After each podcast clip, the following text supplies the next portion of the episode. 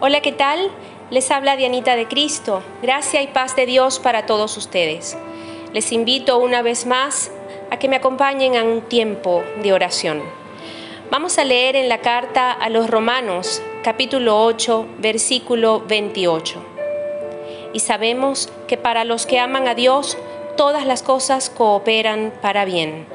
Esto es, para los que son llamados conforme a su propósito.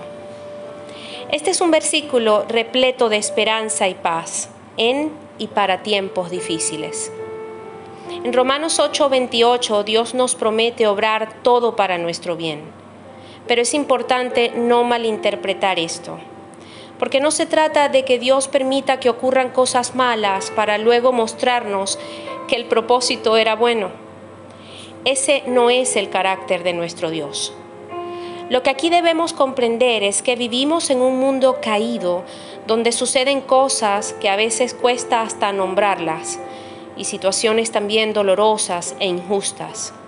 Pero Dios promete a quienes le amamos y confiamos en Jesucristo que su gracia y misericordia intervienen de tal manera de tal modo que aquello que puede o pudo haber sido terrible, Dios lo puede transformar en algo bueno para nosotros, aunque nos parezca imposible. Dios nos está prometiendo que aún en un mundo de aflicción podemos confiar en que Él nos sostendrá con su diestra poderosa. Cuando el versículo inicia diciendo, y sabemos, es porque lo que viene es una expresión llena de fe y confianza en Dios, pase lo que pase. Y aunque dice luego a los que amamos a Dios, comprendamos que no es el amor que sentimos por Dios la clave. Nosotros somos limitados y muchísimas veces hasta infieles. Lo que sostiene la promesa de que todo obrará para bien es que Dios es digno de que lo amemos digno por su fidelidad, por su sabiduría y poder sobrenatural. No vaya a pensar usted que me escucha, ah, bueno, me pasó tal o cual cosa porque no amé mucho a Dios, entonces Él me abandonó a mi suerte. Eso no es exactamente así, no.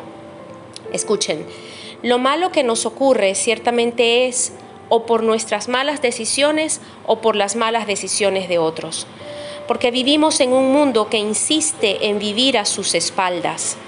Pero Dios promete que si nos volvemos a Él y confiamos en su palabra, aquello que ha ocurrido y ocurre obrará para nuestro bien y para sus buenos, agradables y perfectos propósitos. Oremos.